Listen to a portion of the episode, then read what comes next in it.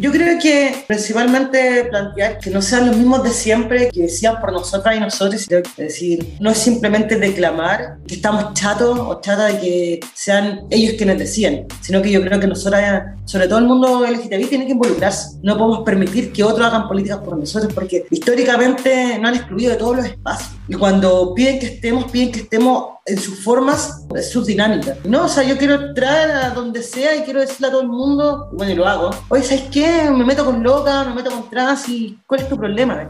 Y no, no como una, una, cuestión despótica ni nada, sino para decir, para comenzar a, acabar con prejuicios, yo creo que también esas batallas son importantes. Involucrarse también significa el, el no caer también en el juego neoliberal que nos hacen creer de que teniendo más acceso al consumo es porque nos están dando más derechos.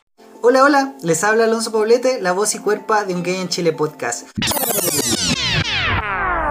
Soy Alonso Poblete, la voz y cuerpa de Un Gay en Chile podcast y les doy la más cordial bienvenida a un nuevo episodio de Un Gay en Chile podcast. Segunda temporada. Activismo LGBTIQA+, testimonios de vida, reflexiones. No estás sole. Somos caleta. Somos muches historias de vida, personas como tú, diversas, disidentes, comunidades, cultura LGBTIQA. Bienvenido a Un Gay en Chile podcast.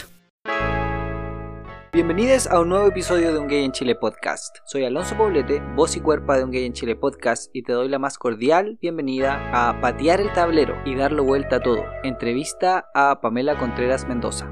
En este episodio, Pamela, activista de Pan y Rosas y candidata a constituyente por el Distrito 7, nos cuenta más sobre sus intereses, cómo llega al activismo desde pequeña interactuando con las marchas. Nos cuenta también que el activismo es una parte esencial en la construcción de su persona. Además, relata cómo este activismo político antes era mal mirado y cómo ahora se valora y aprecia como herramienta de cambio. Por último, Pamela nos deleita con muy interesantes recomendaciones. Libros que no podemos dejar de leer. Yo les quiero recordar el episodio Mellizo y Gay, entrevista a Rodrigo Figueroa, donde Rorro nos cuenta cómo es ser homosexual teniendo a un hermano gemelo hetero, salir del closet y llegar al activismo. Entonces, comencemos este episodio con la primera parte de la entrevista a Pamela Contreras.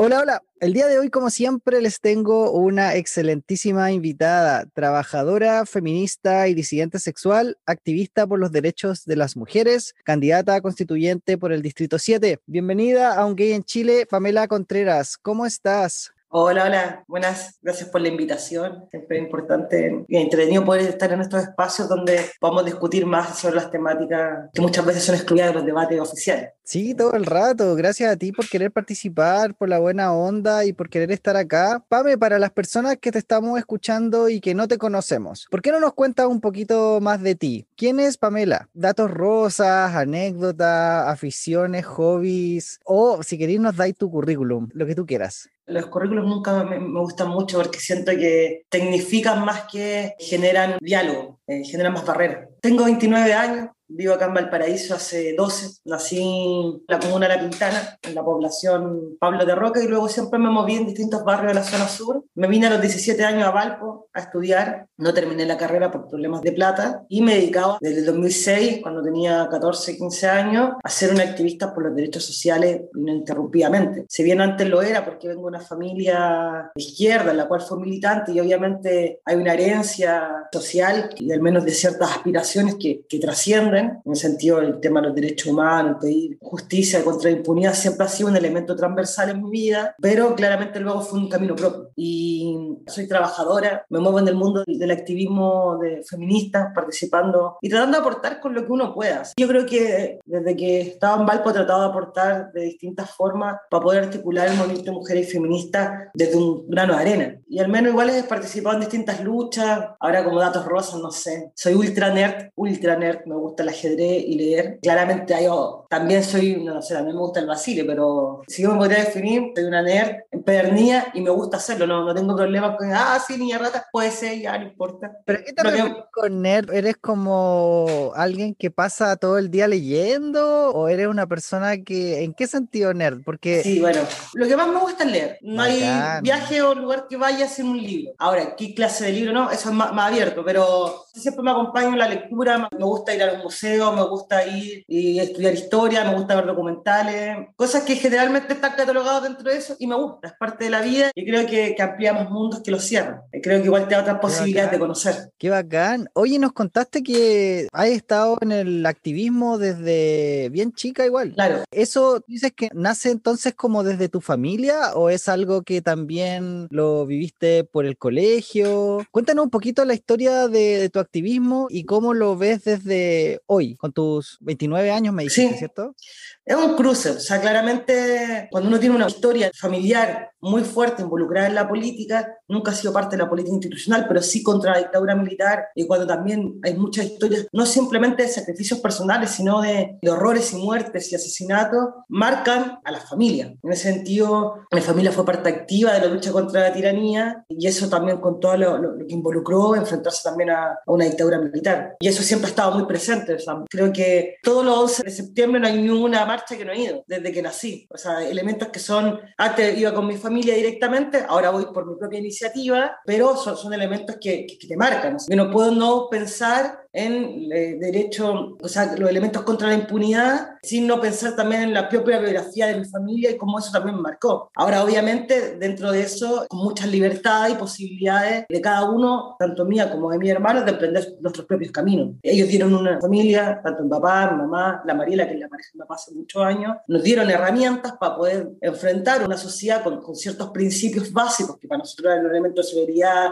empatía, elementos que eran contra el sistema en términos contra el neoliberalismo, que principalmente con el respeto, y desde ahí luego también tomó mi propio camino. O sea, para mí el 2006 fue un, antes y un después sobre el activismo. Fue ahí donde yo tomé una decisión personal de decir, me involucro al 100 en esto. O sea, realmente estaba convencida de que la educación gratuita era posible y era necesaria. Cuando en ese momento no, no se discutía, planteaban que muchas veces me mandaron a estudiar a otros países. Pero, bueno, acá no se puede, andar a Argentina, no te puede decir, oye, Chile tiene tanta plata, no, el problema es que hay un negocio. Entonces, luego ahí, el 2006, hay un tema de, yo decidir involucrarme efectivamente en las tomas y en la lucha por la educación gratuita contra el lucro de educación. De ahí también tomé una decisión, si bien en ese momento era más chica, pero con, mucha energía y fuego interno, de querer sumarme a un proyecto colectivo, que en este caso es la actual organización que estoy. Este año van a ser 15 años de, militancia. Y claramente ahí cómo se va desarrollando y todo, y desde ahí todas las posibilidades y también distintas luchas que uno se va sumando en función de mayor aperturas que tiene, como también de otras posibilidades y necesidades que ve. No sé si logro explicarme o no. Oye, pero 15 años, como decís tú, es la mitad de tu vida. ¿Y qué tal ha sido la experiencia? ¿Cuánto hay aprendido de la organización, de el hacer activismo por tanto tiempo? Es extraño. O sea, si planteo la mitad de mi vida es parte fundamental de mi formación, de quién soy hoy como persona, es también ese elemento de, de vida. O sea, cuando me preguntan si la, yo puedo discernir o separar a la Pamela persona, a la Pamela militante, es una. No, no, la puedo separar porque es parte de los valores que también defiendo, los valores que me mueven, las ideas y, las funciones. O sea, el pensamiento es integral en ese sentido. Y parte de eso, o sea, mi, mi, maduración política, personal, social, de un montón de otras áreas, ha sido también en función de la experiencia, conocimiento y diálogos que ido teniendo en función tanto de, de mi propia biografía como mis aspectos privados, como también de la política. Y en ese sentido, claramente marca un montón. Si bien hace 15 años era muy complejo plantear el tema de las militancias, porque no sé, que a los 15 años, 14, 15 años, era un bicho raro, o sea, los que militábamos era raro. Éramos muy pocos los activistas en general y era muy poco, aún menos los que militaban. Estaba satanizada la militancia en la juventud. De hecho, mucha gente me decía, te vaya a cansar, te vaya a aburrir, sobre todo los más viejos que venían de la derrota, de, la transición pactada, me decían, te vaya a aburrir, un par de años no vaya a creer en esto, te, van a maquinar, te vaya a vender. un montón de, también que tenían que con su propia experiencia. Pues claramente, me alegro no, que no haya sido así, sino por el contrario, me dado más energía y me ha dado mayores herramientas para enfrentar las atrocidades como, como la tiranía del gobierno actual, pero sin duda ha sido contracorriente. O sea, nunca es fácil estar en una organización y menos una organización por el trabajo colectivo, que eso siempre es un diálogo continuo de distintas posiciones y de, y de buscar acuerdos, sino también de, de, una organización tan radical como la nuestra. O sea, siempre íbamos contra el sentido común. O sea, muy antiderecha, muy anti,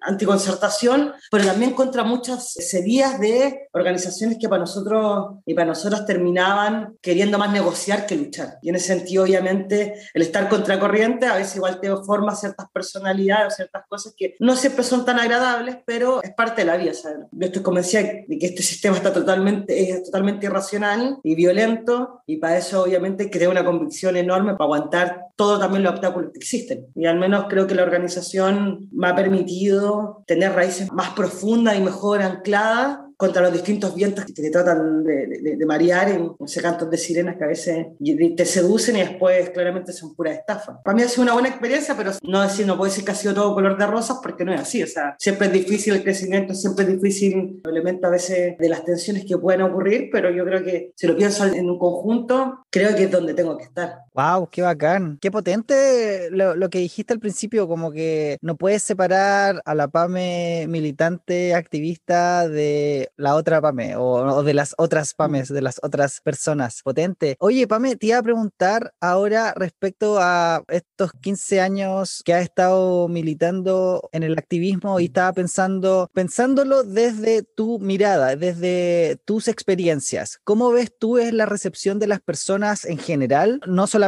las disidencias, sino que las personas en general respecto a la lucha y las peticiones que tienen ustedes como activistas? Mira, yo creo que que la sociedad chilena cambió, falta mucho. Aún es una, una sociedad muy conservadora, muy, con muchos elementos contradictorios. Digo, hace 15 años hablar de ciertas temáticas era hablar en jeroglífico, en idioma extranjero, para ponerlo de alguna forma, en un idioma por fuera. Y ahora no, o sea, antes cuando uno planteaba, oye, ¿sabéis qué hago política? Siempre te imaginaba y el viejo empaquetado vinagre, tecnócrata, no sé, de 60 años, y entre más empaquetado conservador, esa era la política. Y si eran mujeres, eran el fiel reflejo, pero con falda, pero también así, era una cuestión ajena completamente al mundo, no sé, a la realidad natural de cómo nos desenvolvemos los, los, seres humanos en esta sociedad. Y en ese sentido, claramente hay un cambio, o sea, bueno, no, no sé si esto es un podcast, pero no sé, yo soy una loca llena de tatuajes, con piercing, con pelo teñido, o sea, y no sé, yo en un momento dije, me van a empezar a joder con mi apariencia,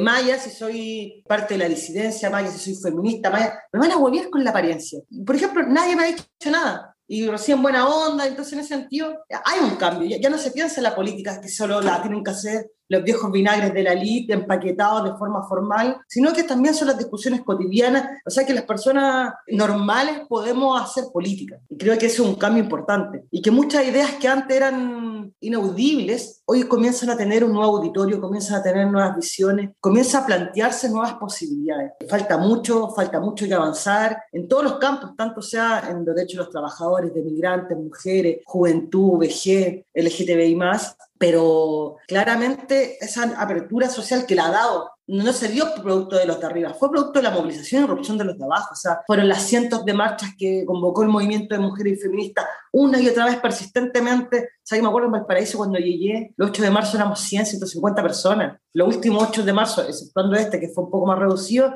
fuimos 20.000, 30.000. O sea, y no es producto de la nada. ¿eh? Hay una erupción, hay un diálogo, una forma también de, ser, de, de sentirte parte de algo, de un movimiento, una forma, y eso te va abriendo la mente. No digo que todas las que van son las feministas ultra convencida de todo, pero hay un movimiento, hay un sentido de decir, mira, esto me importa, esto me interesa, no creo que nos sigan matando, independientemente si tiene una elaboración del discurso desarrollado. Y pasa lo mismo con el tema de la diversidad. Yo trabajo en un colegio y veo que los cabros están mucho más dispuestos a experimentar, a decir, ah, sí, no sé qué transitar. Y obviamente falta, y falta educación sexual y todo. Pero esos elementos que te permiten moverte de otra forma es un desarrollo fundamental para uno como persona y para, para, desarrollarte de forma integral. Y creo que en eso yo creo que los movimientos y las luchas que se han dado durante estas 15, 20 años, las últimas décadas, sobre todo después de la erupción de, de los años de perro, el neoliberalismo en Chile en los 90, ha sido impresionante y ha permitido abrir nuevas puertas. Wow, qué bacán. Oye, nos comentaste un poquito sobre la recepción de tu campaña y te iba a preguntar eso, ¿cómo es la recepción en general que has tenido tú? ¿Tu campaña está más dirigida como a un público como más sesgado o sientes tú que tu campaña va dirigida a las personas que están cercanas a tu visión de país o sientes tú que en general las personas te reciben súper bien y están abiertas al diálogo y quieren conocer más de tus propuestas, de tus proyectos, etcétera?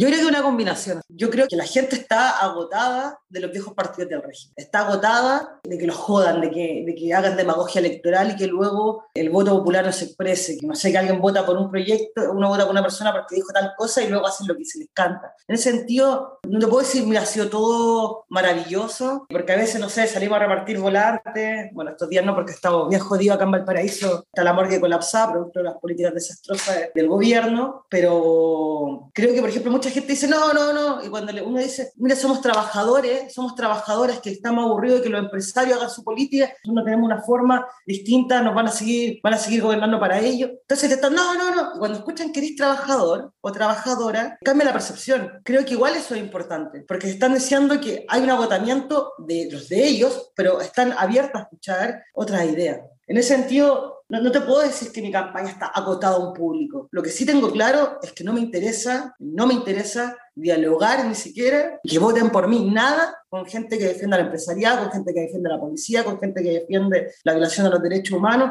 y ojalá es que me, importa, no me importa nada, porque yo defiendo lo contrario. Y en ese sentido estaba bien a un diálogo con quienes se movilizaron el 18 de octubre en adelante y que planteamos que queremos retomar esas demandas, que la Convención Constituyente eclipsa muchas de las demandas que nosotros planteamos, que fue un desvío de la lucha, y quienes quieran seguir en alto esas banderas es tener un diálogo con esas personas, con los cientos de miles de jóvenes, con las decenas de trabajadoras, con los cientos de trabajadores, con los pobladores y pobladoras, y, más allá de eso, y obviamente a quien quiera aspirar a una sociedad distinta, esa invitación, ¿cachai? Es más allá del voto, parte importante o no, dependiendo, pero nuestro proyecto no se abarca lo electoral. El voto no es el centro para nosotros y para nosotras es principalmente cómo podemos instalar un discurso mucho más radical diciendo, mira, acá metieron nuestra lucha, entre gallo y medianoche firmaron un acuerdo, salvaron a Piñera y hay impunidad. Nosotros queremos acabar con eso. Y de ahí abrir un diálogo, vamos levantando movimientos, campañas, formas y proyectos de lucha. Principalmente eso, creo que obviamente hay una apertura al diálogo con decenas de personas, nos escriben todo el tiempo y todo, pero claramente en tiempo de pandemia es, complejo y como te decía antes, igual también para nosotras y nosotros como lista que somos trabajadores y trabajadoras,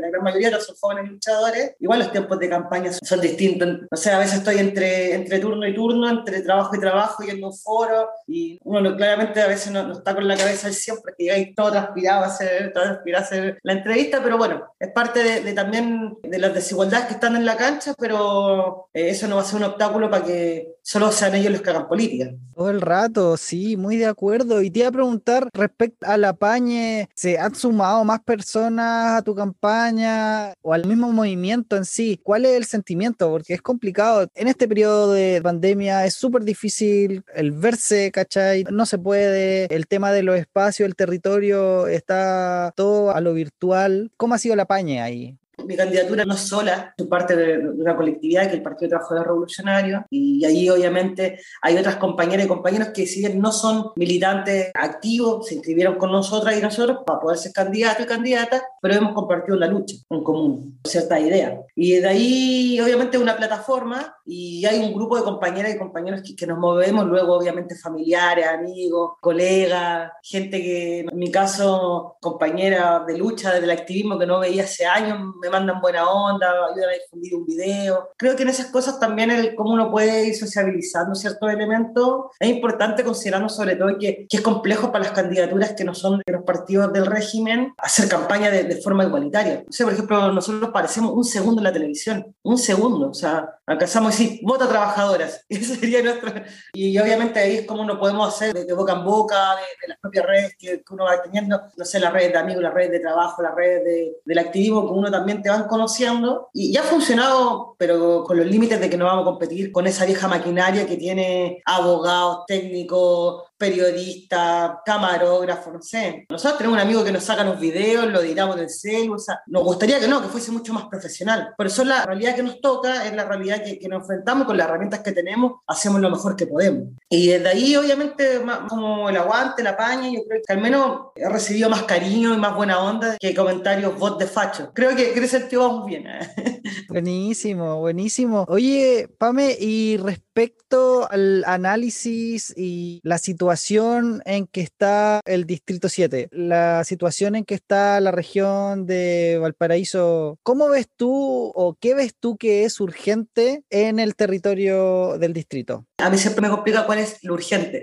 porque generalmente siempre se lo ha planteado que lo urgente es el pan y el techo. Y claramente, pero yo creo que las trabajadoras de los sectores populares, los excluidos del sistema, aspiramos grandes, podemos tener otros sueños, podemos aspirar a más. Y creo que nosotros tenemos el derecho al ocio, a la relación, la cultura, una vida libre de violencia. Y para eso, obviamente, en este momento de crisis económica y social, urgente es salud, pan y trabajo y vivienda. Y en ese sentido, el Estado y el gobierno han hecho todo lo contrario. O sea, ha puesto más plata para represión, para toques de queda, para militarización, más que poner tres, cuatro hospitales más full equipados, considerando que los trabajadores de la salud están acá. Me parece tenemos el hospital repleto, la morgue está repleta. Y eso ha sido por políticas desastrosas del gobierno. O sea, plantean, por ejemplo, cambiar las elecciones para cinco semanas más pero si dicen, bueno, estamos preocupados de la vida de las personas, tuviste un año no hacer una, ningún proyecto serio de radical para decir, necesitamos una intervención en salud, eh, y no lo hicieron. Y mientras decían cuarentena, restrictiva a cierta hora, te mandaban a trabajar con los micros llenos en servicios no esenciales. Y es cosa de ver el intendente Guevara, por ejemplo, en Santiago, le preguntaron si la Cámara Constructora, si la construcción era un servicio esencial, porque estaba lleno de permisos de la Cámara de Construcción, y el tipo en vez de decir, oye, si son esenciales o no, evadió esa pregunta y puso, ellos tienen los permisos y están haciendo todo para que no se contagien. O sea, construir un edificio a un inmobiliario no es urgente en este momento, no es urgente. Pero aún así, como tienen pacto con su amigo empresario, ahí está el por qué no se prioriza la vida de las grandes mayorías. De hecho, la gran cantidad de muertos que hay son de los sectores populares, no son del barrio a veces uno. Y para nosotros acá, al menos en Valparaíso, tenemos un problema enorme, enorme, enorme habitacional. Somos un cuarto de, de los campamentos de Chile se ubican en la región. Tenemos, si bien no es parte del distrito directamente, pero yo creo que no lo podemos separar, tenemos un problema serio del agua en Petorca, que es el distrito 6, donde la mega minería y, el cultivo de palta, sobre todo de gays personeros como Walker de la concertación, han destruido el medio ambiente y han secado las napas subterráneas o han desviado los cursos de agua, dejando a cientos de agricultores pequeños sin agua, incluso servicios básicos. En ese sentido, el techo y el agua son, son cuestiones fundamentales y el tema del trabajo. En Valparaíso no hay trabajo, la gran mayoría no tiene acceso y, y acreciente, acreciente el comercio informal, trabajo informal y eso igual es un peligro de estabilidad tanto para las personas como en este momento también el cómo uno enfrenta una cuarentena con hambre, es imposible. Creo que esos son elementos transversales y sobre como elementos también específicos tenemos un problema general donde la región, nuevamente, que no voy a hablar solo del Distrito 7, tenemos un tema de violencia fundamental, estructural, de violencia machista y homolesbotransfóbica. Hemos tenido ataques importantes, como el asesinato de Nicole Saavedra, que, que la Fiscalía lo investigó durante años, que luego la familia se movilizó junto a su grupo de amigas y ahora las quieren procesar a ella por movilizarse para decirle al fiscal que hiciera su trabajo. Y a la misma vez tenemos unos índices más grandes de, de femicidios también y claramente es parte de, de las precariedades de la vida estructural, porque es fácil lamentarse de la pérdida de la vida de una mujer cuando ella la mató, pero uno de cada tres femicidios la persona denunció antes y más encima hay elementos económicos que también no permiten salirte de los círculos de violencia hasta el final. Entonces me parece que ahí hay responsabilidad directa del Estado en no generar programas de prevención y hacer oídos sordos a las demandas que hemos tenido durante años el movimiento de mujeres feministas. Sí, muy cierto, Pame, lo que dice. Sí, es un tema que no solamente me imagino está en la región, sino que a lo largo de todo el territorio, desde este, yo digo ahora, imaginario que es Chile, para no llamarle nación, ni estado, ni país, porque esas palabras me conflictan. Generalmente trato de decir el territorio, pero sobre todo porque, no sé, hay gente que no se siente chilena, a mí me cuesta, me siento más apatriada, me siento latinoamericana, no sé, del bar, buena onda, pero me cuesta sentirme parte uno con Luxi, así que no, vale lejos. Y más sea porque hay un montón de pueblos que habitan el territorio que no son chilenos y, y, que habitamos el mismo territorio. Y ahí obviamente claro. con ese diálogo también me conflictúa Chile. es que es complejo, es complejo el imaginario en todo caso. Oye, y te iba a preguntar respecto a las propuestas que tienen ustedes. Quería recalcar la diferencia entre mis vivencias de infancia y adolescencia y las de Pamela. ¿A ustedes también desde chiques se les enseñó a marchar desde la cuna? Para mí fue lo opuesto. En casa no podíamos hablar ni opinar de política y teniendo dos abuelos, padres de mis padres, carabineros y mucha familia en el ejército, no directa pero familia como tíos y primos, me hace sentir que nuestras vivencias fueron muy distintas. Me gusta mucho que Pamela se declare como nerd.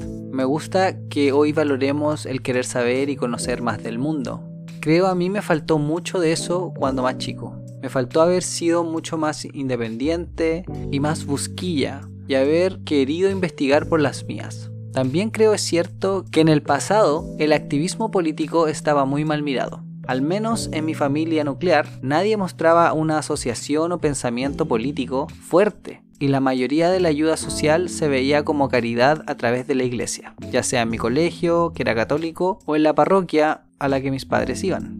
Pensando ahora en las propuestas que Pamela nos comparte, nuevamente es mencionado el medio ambiente como eje principal. Sabemos que no puede ser menos y prestarle todos los cuidados que requiera para que podamos seguir prosperando en este planeta. Las consecuencias de la sobreexplotación de recursos, la contaminación y la destrucción de la biodiversidad de muchos lugares por nuestra intervención es algo que tenemos que hacernos cargo. Nuestra responsabilidad es exigirle a quienes manejan ese país que protejan no solo la vida humana, sino su biodiversidad, ya que sin ella sabemos que nuestra existencia tampoco sería posible. Creo y espero muchos candidatos con estos mismos ejes lleguen efectivamente a poder escribir esta nueva constitución. Necesitamos con urgencia que el medio ambiente esté en el centro. Ahora espero no sea demasiado tarde. Cabres, está en nuestras manos también exigir nada menos que esto. Bueno, y cambiando el tema, quiero contarles un poco lo que fue el episodio Rodrigo Figueroa, mellizo y gay, en la primera temporada de este podcast. Les cuento que Rorro alcanzó a ser de los pocos privilegiados que pudieron hacer la entrevista conmigo en vivo. Fue una de las primeras grabaciones de este podcast y me gusta poder observar el crecimiento y evolución del formato. Rodrigo nos cuenta en su entrevista cómo se acerca al activismo y su bella experiencia saliendo del closet con su familia, y cómo la relación con su hermano llega a ser más cercana aún. Escuchemos un pedacito entonces de esta entrevista a Rodrigo Figueroa.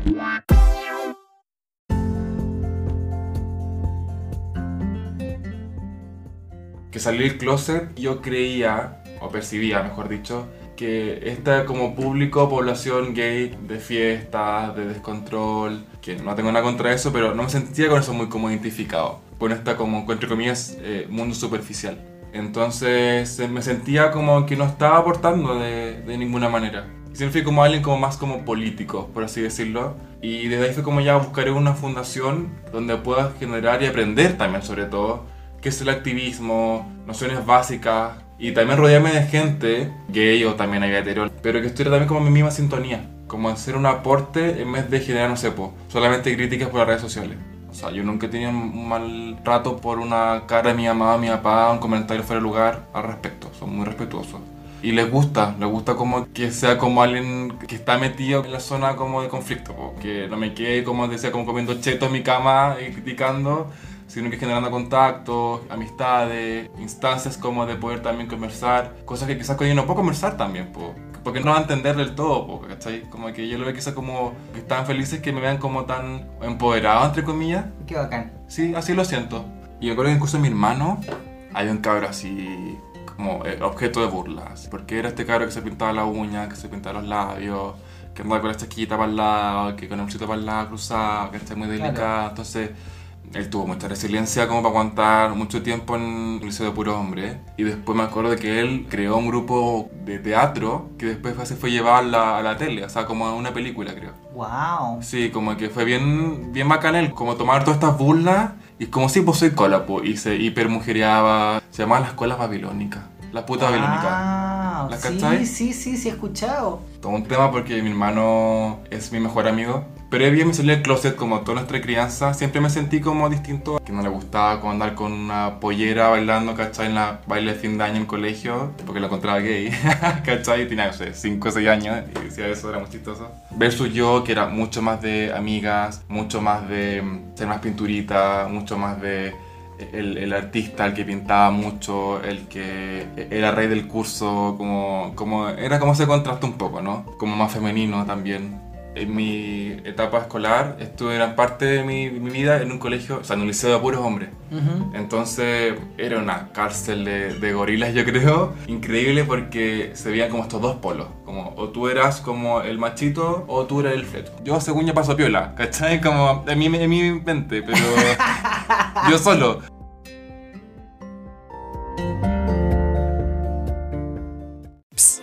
yo sé que estás aún escuchando entonces me puedes ayudar compartiendo este episodio.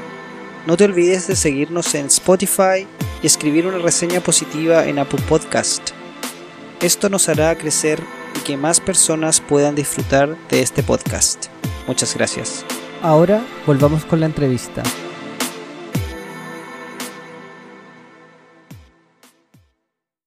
Porque igual las propuestas que tienen son bastante radicales, diría yo. Como decías tú, eso, ¿por qué no nos cuentas tus propuestas? ¿Qué es lo que proponen ustedes?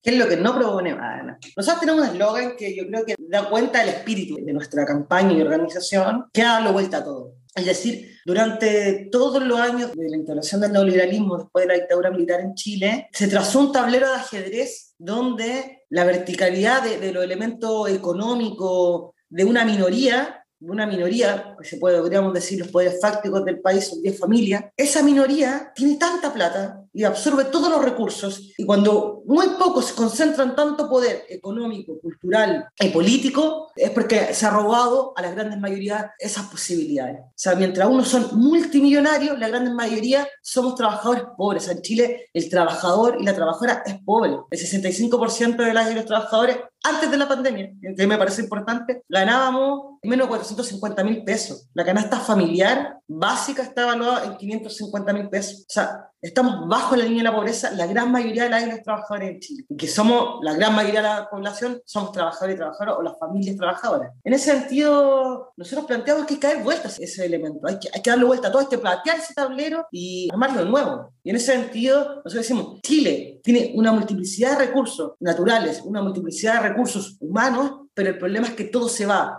o empala y se regala a transnacionales, yanquis, este, canadienses o españolas, o los otros se lo llevan grupos como Bonapen, Piñera, Lauret, o sea, totalmente ajenos a las grandes mayorías, ¿cachai? Entonces, en ese sentido, nosotros decimos, esto tiene que parar, esto tiene que parar. Un grupo minoritario no puede seguir enriqueciéndose a costa de la precariedad de las grandes mayorías. Las grandes mayorías tenemos derecho a todo, a todo lo negado durante todos estos años. Y en ese sentido nosotros planteamos, la única vía posible de poder sostener el conjunto de los derechos sociales negados, que para nosotros el conjunto de los derechos sociales, salud, pan, trabajo, vivienda, y proyectar los derechos que han sido negados como cultura, educación de manera más integral, el derecho al ocio, a trabajar menos horas, o sea, no podemos seguir teniendo casi todo nuestro día despierto en horarios laborales y la minoría poder descansar. No tenemos derecho ni al desarrollo en otra área. Nosotros planteamos que esos recursos naturales y los servicios básicos deben estatizarse, deben nacionalizarse y deben ser gestionados por trabajadores y las comunidades. ¿Por qué? Porque nosotros creemos que el empresariado ha mostrado cómo su avaricia no simplemente ha llevado a engordar su bolsillo a costa de la precariedad de muchos, sino ha hecho explotación y contaminación aguda, generando zonas de sacrificios que son brutales. Han, han expuesto la vida de millones. Acá tenemos Quintero Puchoncaví, donde la gente está enferma. La avaricia empresarial enferma a la gente. Y nosotros planteamos, no puede seguir siendo eso. ¿Cómo tanta gula por tener más dinero te importa un bledo de las personas? Y luego salen con su pañuelo celeste hablando de las dos vidas o el derecho de estar por nacer, pero no le importa la vida de, de, la señora que está teniendo cáncer, producto de su contaminación. Bueno, en función de eso hay que darlo vuelta. Toda nacionalización de todos los recursos naturales y estratégicos, servicio a las comunidades y los trabajadores y el pueblo, y en función de eso garantizar derechos sociales. A la misma vez creemos que políticamente el Estado de Chile, nosotros creemos que sea lo más democrático posible, lo más democrático posible. En ese sentido, que las grandes mayorías decían, no podemos seguir teniendo un tribunal constitucional que es una tercera cámara que nadie elige, tenemos que hacer una sola cámara porque el Senado dice supuestamente una es para controlar a la otra, pero una es más reaccionaria que la otra. La Cámara de Senadores es más reaccionaria que la Cámara de Diputados solamente se cercionan los proyectos entre ellos. A la misma vez creemos que debe haber una sola Cámara, al fin al Tribunal Constitucional. El tema de, nosotros creemos que no, no es necesaria una figura presidencial si que tenemos una mayor composición de electores y de mayor composición de también quienes componen la, la Cámara. Nosotros creemos que ese sentido se tiene que ampliar, pero con un sueldo real a las necesidades, es decir, para nosotros tiene que ser un fondo igual a una profesora, porque si uno vive como gerente, piensa como gerente, los funcionarios públicos que están en representaciones de cargos de representación no pueden hacer una carrera y serse millonarios producto de las instituciones estatales. Si uno, tiene si uno cree que gasta hacer un servicio público, no te el, el gerente, ¿cachai? Para nosotros eso no va. Y, también creemos que es importante que las, los mayores de 14 años tengan el derecho a voto. Creemos que hay que revocar mucho de la liga represiva, hay que eliminarla. Y a la misma vez, nosotros aspiramos a dar paso a una Real Asamblea Constituyente libre y soberana, es decir, que no existe otro poder sobre ella. Pero eso, una cosa es decirla, la otra es cómo la armamos. Y yo creo que ahí la clave es cuánto tenemos la posibilidad de robustecer el movimiento de trabajadores y trabajadoras populares, el movimiento de mujeres, el movimiento LGTBI, etcétera, porque claramente nosotros mostramos el 18 de octubre la fuerza que tenemos. El 12 de noviembre, cuando hubo una huelga general y que no fue completa, dio tanto susto al gobierno, tanto susto a los poderosos, que entregaron cosas que no querían, que fue la convención. No es lo que nosotros pedíamos, pero tuvieron que entregar algo que no querían. Y ahí muestra la fuerza que, que tenía el, el movimiento. El problema es que ahí organizaciones que dicen que están con el pueblo, como, como el Frente Amplio, firmó algo a espalda del pueblo, pero bueno, ahí yo creo que es cuanto nosotros volvemos a confiar en nuestras fuerzas que sí tenemos las posibilidades de transformar. Yo al menos aspiro más, creo más del, en el conocimiento popular y la, y la, vida de nuestra vida cotidiana que, la tecnocracia empresarial. Creo que nosotros tenemos más certeza de lo que necesitamos que lo que ellos creen que lo que nosotros necesitamos. Aparte, no conocen nuestra realidad. La vez Sutil dijo que los garzones ganados por sobre el millón de pesos. Te invito a atender unos meses y vaya a ver cuánta propina te dejan y cuánto te paga el jefe, ¿cachai? Una hora 500 la hora y lo otro te lo 100 propinas, Y va a depender de cuánto te dejen. Están totalmente alejados del Chile la mayoría, nosotros que nosotros somos los que tenemos que decidir, la gran mayoría. Vale, queda súper, súper claro ahí las propuestas, lo que ustedes proponen. Pame, ¿y ves posible cómo esas propuestas realmente llegan a la convención constitucional? Porque, por ejemplo, en el mejor de los casos, que ustedes tuviesen representación, igual van a encontrar a otras personas de visiones distintas. Entonces, ¿cómo ahí hacer el trabajo para la creación de esta nueva constitución? Primero, ahí hay, hay altos niveles. Uno es que obviamente quienes sean electos no vamos a pensar igual. Y también hay distintos proyectos que están en juego. O sea, Cubillos tiene un proyecto que es mantener la herencia de la dictadura. La nueva mayoría tiene un proyecto que es mantener el neoliberalismo con mayores derechos sociales, pero es parte de lo mismo. Y luego hay una infinidad de cómo se ha expresado distorsionadamente distintas expresiones del movimiento social. Y obviamente hay caminos que son mucho más institucionalizados como no sé, para nosotras y nosotros tiene que ver con, con, el camino que está dando, por ejemplo, el Frente Amplio y el Partido Comunista, plantean que dentro de las instituciones se pueden transformar y hacer los cambios, y otros que combinan mucho más. Ahí obviamente hay proyectos que yo creo que sí podemos llegar a acuerdo con otros sectores, que sean del campo, que apoyen los derechos sociales, no sé, por ejemplo, nosotros planteamos un plan de emergencia contra la violencia hacia las mujeres, que significa financiamiento íntegro para programas de prevención de la violencia, casas de acogida, equipos interdisciplinarios, o sea, una inyección de recursos para salvaguardar la vida de las mujeres. Bueno, nosotros creemos que eso es a través del impuesto a las grandes fortunas, por ejemplo, y creo que eso lo podemos llegar a acuerdo con un montón de organizaciones feministas y de mujeres y con otras colectividades y representaciones. Hay cosas que van a estar más difíciles, porque son contrapuestas totalmente, pero nosotros creemos que ahí la, la clave es cuánto también podemos organizarnos por fuera. O sea, yo al menos creo que la convención es bastante limitada. Podemos transformar los elementos más irritantes del régimen, más sordios, para poner alguna forma, de, que tiene la constitución pinochetista, pero es una convención que, que viene muy amarrada. O sea,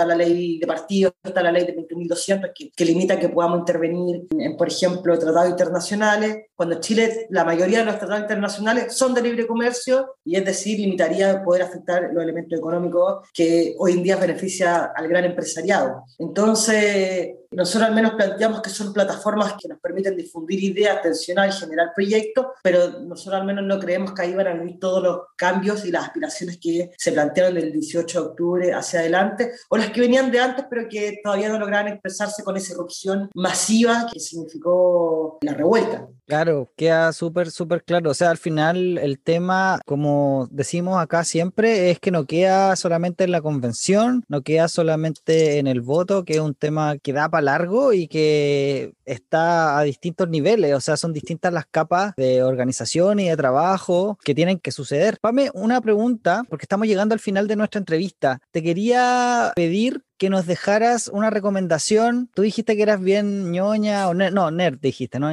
ñoña, nerd. Parte de lo eh, mismo, ya somos parte de la misma familia.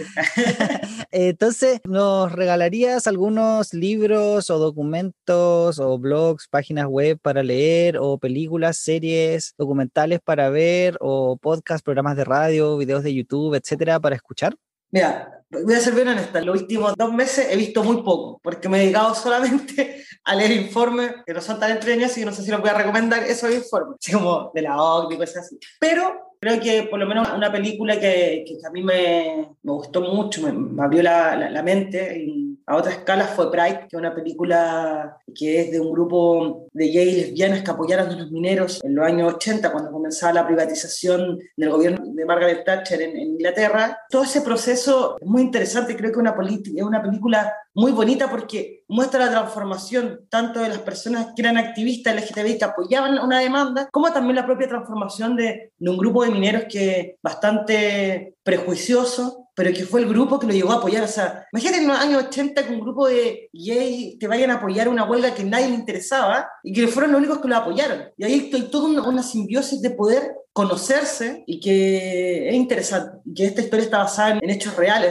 al menos por lo menos a mí la vi y fue, realmente es posible, O sea, cuando hablamos, muchas veces a nosotros se nos hace pensar de que, que tenemos que fragmentarnos, ¿sabes? las personas que somos parte de la disidencia, y hay este día por las demandas de lesbianas, gays, bisexuales, o como quieran autodenominarse, a mí también me complican la etiqueta, pero un día peleas y al otro día tenés que ser como otra persona. Bueno, acá te plantean que no, que realmente cuando uno va y es tal cual, también puede generar transformación en las otras personas. Por eso al menos yo en todas partes donde voy, también me lo puse como una meta de vida, es decirle a todo el mundo que no soy heterosexual. Porque yo creo que también son formas de romper los mitos, de romper los estereotipos, de, de decir, mira, así soy, no, loco, mira, soy esto, ¿cachai? Entonces creo que en ese sentido es una película que, que, al menos a mí me permitió abrir mucho la mente. Sobre, creo que acá en Chile hay dos libros que creo que por lo menos para la disidencia eh, son muy importantes. Uno es Bandera Hueca, que es la historia del movimiento LGTBI en Chile, que lo escribe el Che de los Yates, que mueve el libro. Aparte que, no sé, yo me lo leí en un día porque es periodístico, entonces es de muy rápida lectura, es entretenido. Otro libro que es de Contardo, que se llama La historia gay de Chile, que es un muy buen libro que, que hace un panorama desde, que se,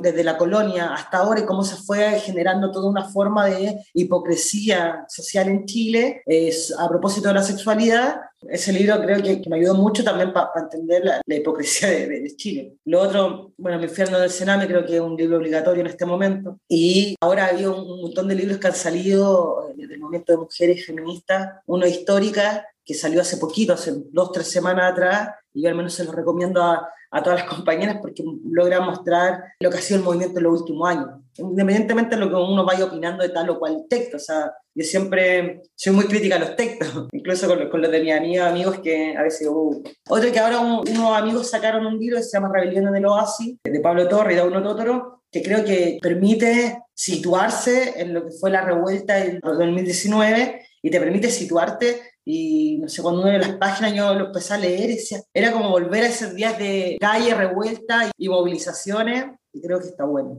Pucha, hay, hay hartos libros realmente, así como podría estar todo el rato, pero creo que al menos esos libros están como, como lectura importante. Bueno, hay, un libro que, que, al menos si bien puede ser un poco más autorreferente, que se llama Pan y Rosa, que lo escribió Aldea de Atri. Digo, puede ser más autorreferente porque tiene el mismo nombre que la agrupación, pero creo, creo que es bueno porque es un buen libro que te permite hacer una historia del movimiento de mujeres y feministas y lo hace de forma sencilla y de tratar de explicar elementos teóricos y, cómo se expresaban políticamente. Creo que uno de los, problemas que nosotros tenemos dentro del movimiento feminista es que los libros teóricos son muy teóricos y lo conectan poco con la praxis, y luego tenemos los libros políticos que teorizan poco muchas veces. En cambio, este libro logra sintetizar casi 200 años de lo que ha sido la lucha de las mujeres y, y logra poder hacer estas analogías con cuáles han sido los procesos históricos cómo han sido los pensamientos, quién era la autora y cómo se expresó. Y eso a veces es difícil encontrarlo porque generalmente tiene estos elementos muy teóricos o muy políticos, pero no hacen poco esos cruces. Y creo que siempre es importante situarlo en cuándo y dónde nacen las teorías. Las teorías no nacen del aire, nacen a propósito de qué está pasando socialmente y de ahí se te van corriendo ideas, se te van abriendo camino. Creo que en ese sentido ese libro logra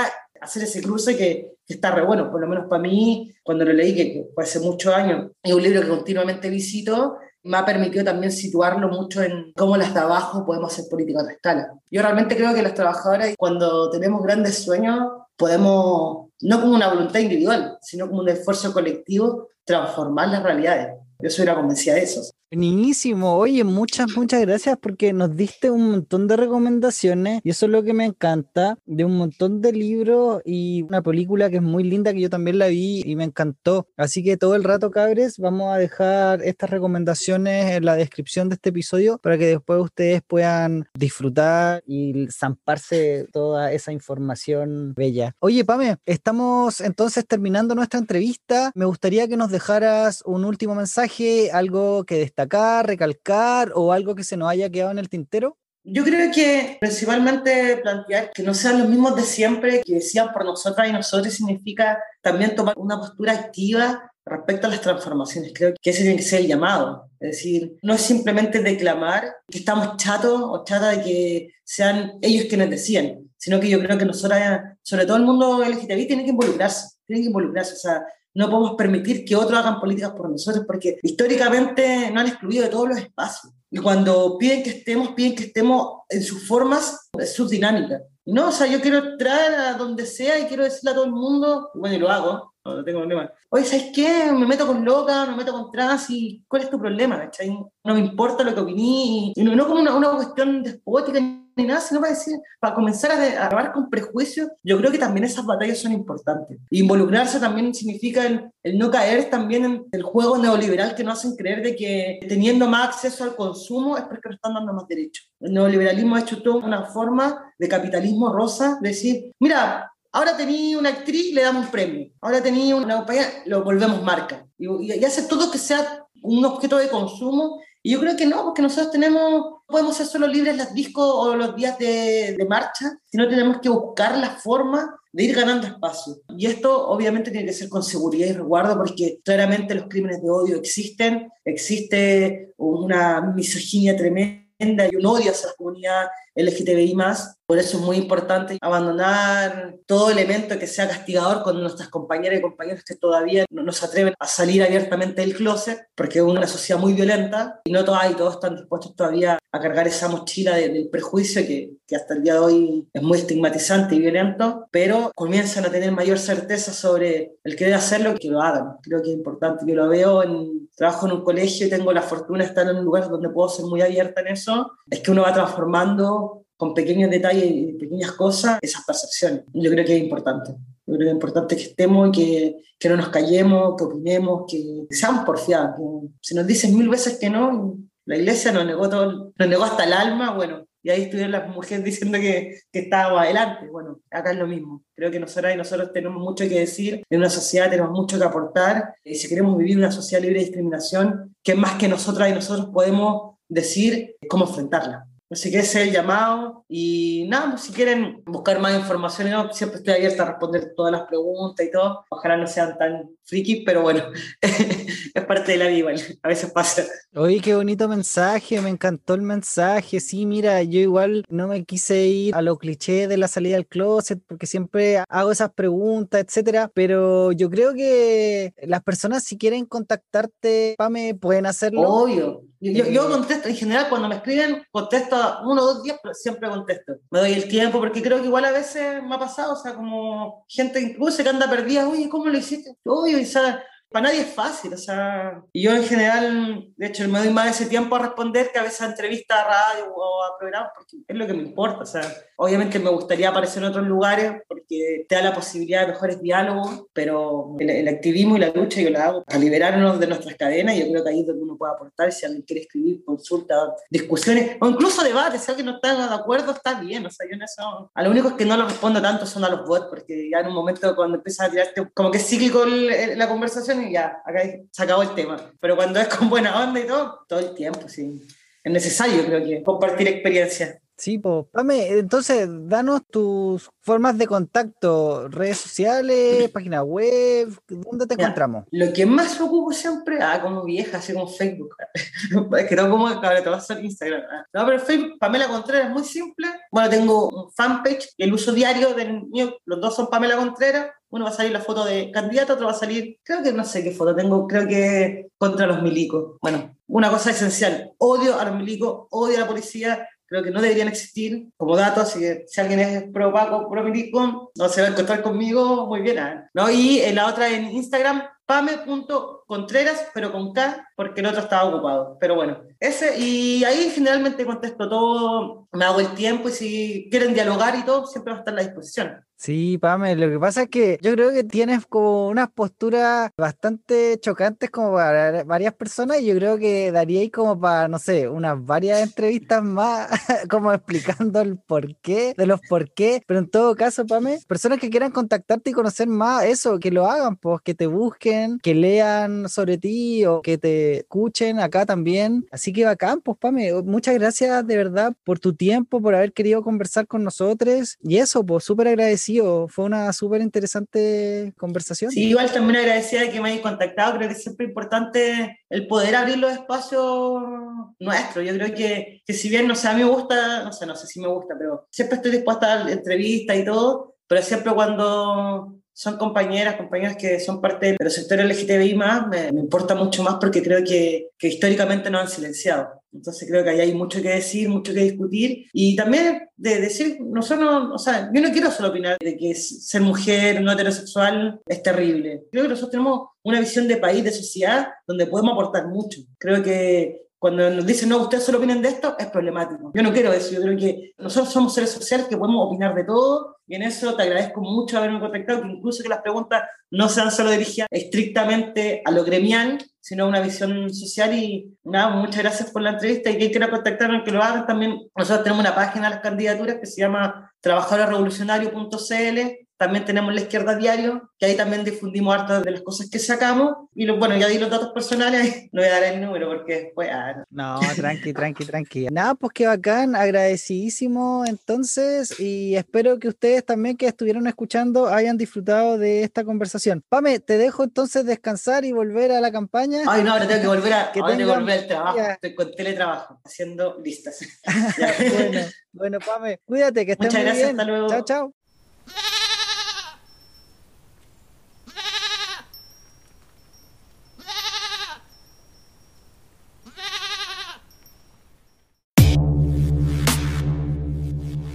¿Y qué les hizo pensar Pamela con sus palabras y entrevista?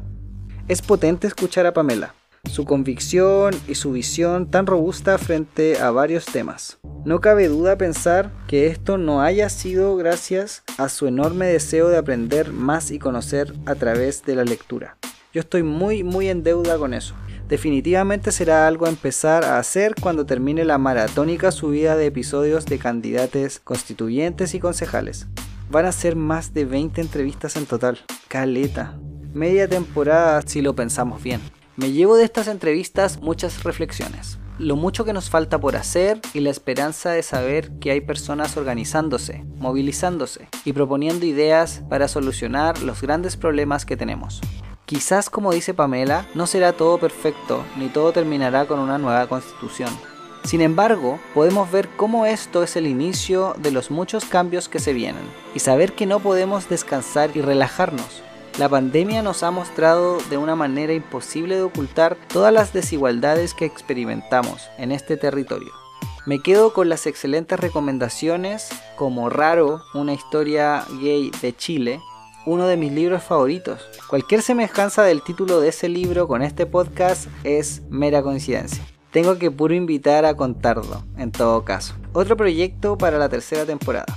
Y para despedirme, quiero recomendarles todo el rato, por favor, por favor, vean la serie en Netflix Sexify. Es una serie polaca de tres estudiantes, mujeres, de último año de la universidad, que crean una aplicación para ayudar a otras mujeres para llegar al orgasmo femenino. La protagonista tiene algunos rasgos autistas. Hay personajes LGBT el humor es muy bacán, le amo, me encanta.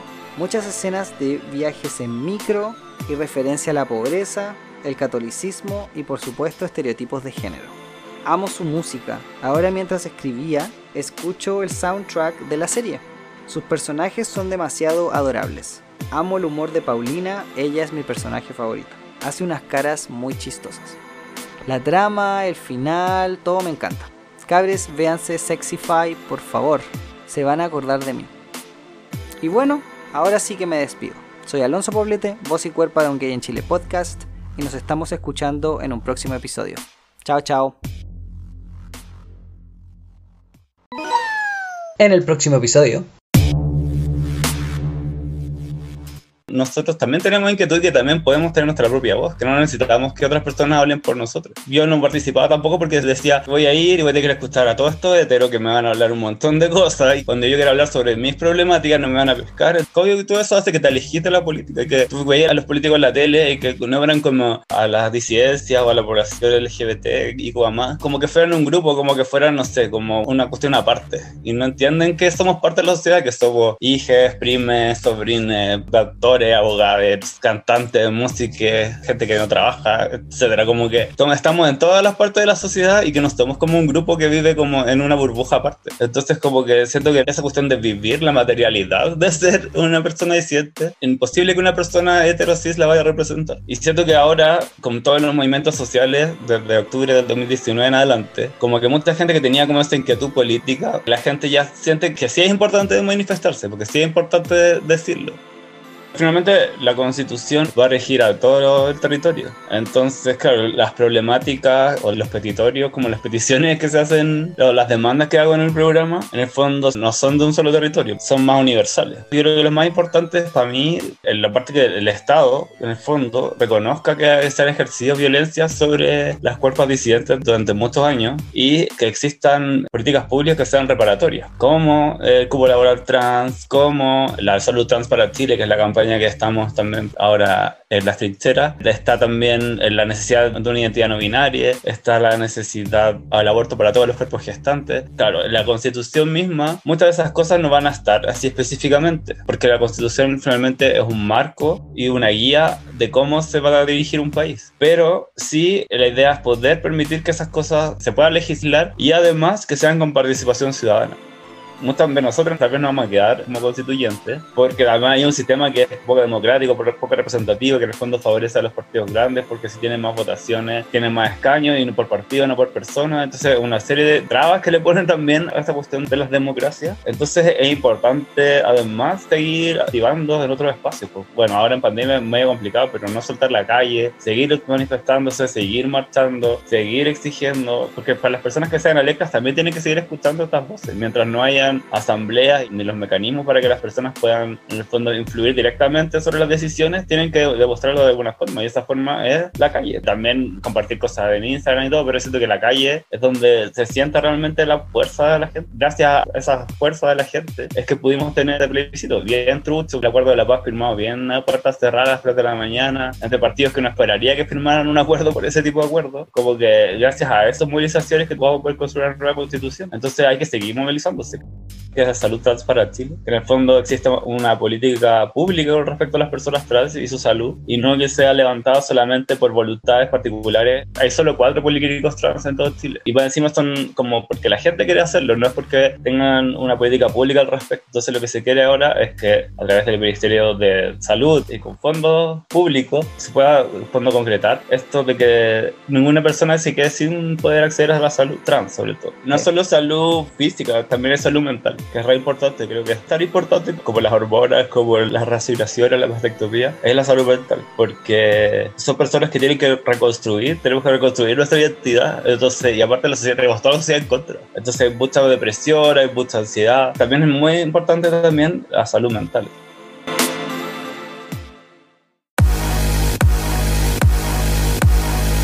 ¿Qué te pareció este episodio? ¿Te gustó? Entonces por favor compártelo y dale una crítica positiva en Apple Podcast. Síguenos en Spotify y si quieres ser parte del equipo Un Gay en Chile Podcast o darme una entrevista o participar y colaborar, como tú quieras, sígueme en Instagram, Un Gay en Chile Podcast, Facebook, Un Gay en Chile Podcast, Twitter y TikTok. Nos estamos escuchando. Besos. Chao, chao.